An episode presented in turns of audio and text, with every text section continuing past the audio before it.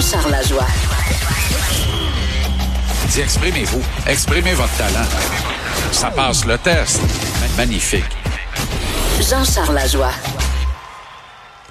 Hey Jean-Charles, euh, salut.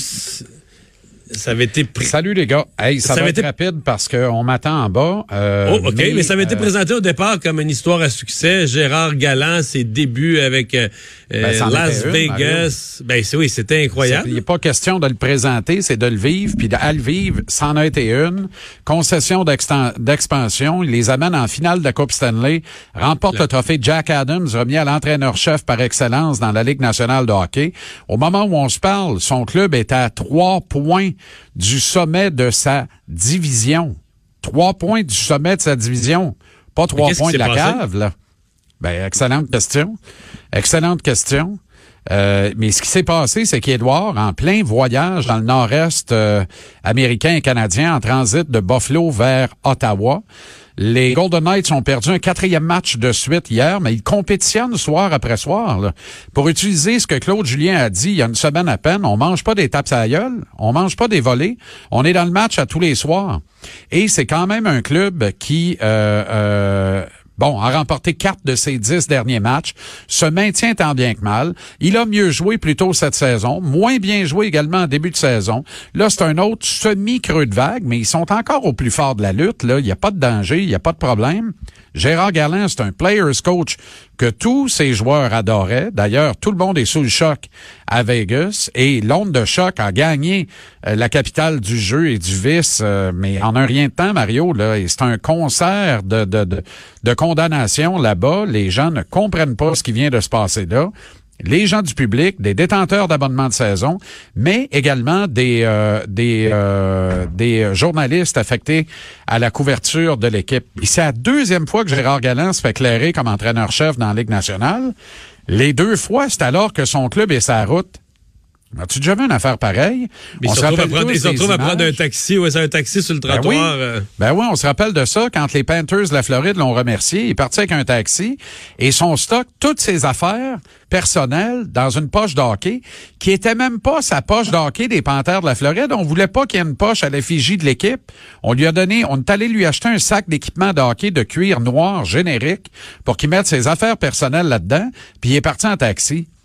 Et là, euh, il vient de se faire clairer également. Euh, hier, ils ont perdu 4-2 à Buffalo. Ils jouent à Ottawa demain et ce sont les visiteurs du Canadien samedi au Centre Bell.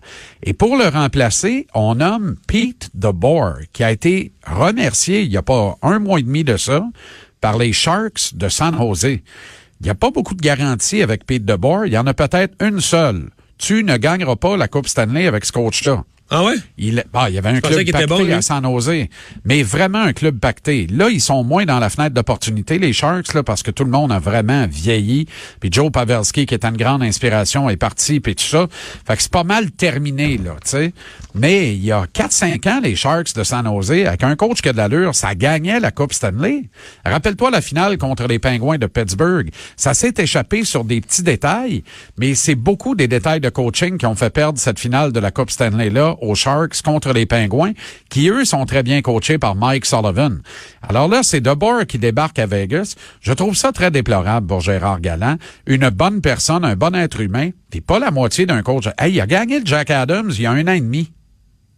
Puis là, il est dehors. Il est dur à comprendre. Vraiment. Il y a 18 mois. 18 mois. Un an et demi. Là-dedans, là, il y a eu euh, six mois de pas de hockey, là. Deux saisons mortes, là. Qu'en 12 mois de hockey, il est passé de récipiendaire du coach de l'année dans la Ligue nationale à chômeur. Bon.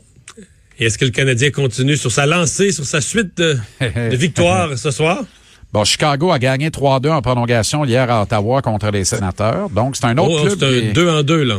Oui, Deux- dos à deux en dos deux pour soirs. eux, mais le Canadien commence un dos à dos ce soir, va voyager vers Philadelphie tout de suite après le match. Le gros match est demain contre les Flyers parce que c'est un adversaire direct de la conférence. Et c'est comme ça qu'a expliqué Claude Julien sa décision de donner le match de ce soir à Charlie Lindgren devant le filet, gardant Carey Price pour demain à Philadelphie sur la route. Très louable, très défendable. J'ai pas de problème avec ça. Le seul problème que j'ai, moi, c'est que Charlie Lindgren, pour moi, n'est pas un gardien d'avenir de la Ligue nationale, pas même un adjoint d'avenir dans la Ligue nationale. Et là, on l'étire ici à Montréal, puis on lui donne du millage. J'ai de la misère à pas croire qu'il serait pas quelque part dans la vitrine. Tu sais, le Canadien a Kincaid à Laval. Ils ont surtout Caden Primo à Laval. Et ils ont aussi Michael McNevin, qui viennent de placer dans une quatrième équipe différente de la East Coast Hockey League ou la ECHL, parce que, évidemment, le Canadien n'a pas vraiment de club en ECHL. Il y en a question pour Trois-Rivières, mais là, il y a de l'eau dans le gaz parce que les ténors là-bas qui contrôlent pas mal la ville euh, veulent contrôler le nouveau Colisée qui sera construit au coût de plusieurs millions de dollars et y loger les patriotes de l'UQTR dont on veut faire la grande fierté régionale là-bas. Fait qu'on peut pas avoir un club pro d'un genre. Je peux comprendre jusqu'à un certain point, mais il n'en demeure pas moins, Mario, que le Canadien a besoin d'un club en ECHL. Mais, et là, il a besoin de faire travailler Michael McNevin avec un peu plus de confiance. Michael McNevin, pour moi, est en avant de Charlie Lindgren dans la hiérarchie des gardiens de la Ligue nationale. Il bourlingue dans la ECHL à 36 000. J'exagère, mais à peine. Et Lindgren va affronter les Blackhawks de Chicago, Jonathan Taves et Patrick Kane ce soir. Kane, d'ailleurs, ça vaut de disquette encore. Hein? On n'en parle pas assez. On dit que les Blackhawks sont vieillissants puis tout ça. Patrick Kane demeure un des joueurs les plus électrisants de la Ligue nationale. Ça, c'est un danger public et peut te faire mal de bien des manières, marquer des buts à tout moment dans un match. Traditionnellement, moins fort peut-être à Montréal, et Kane et Tabes. On va voir ce que ça va donner ce soir. Les gars n'ont pas eu le temps ben ben de festoyer, hein, parti d'Ottawa jusqu'à Montréal. Euh, fait qu'on va voir ce que ça va donner. OK. Mais euh, es-tu prédit quoi? Euh, ce soir? Oui. Hmm, j'ai, là, honnêtement, euh, là, j'aurais peur de dire des maudites niaiseries.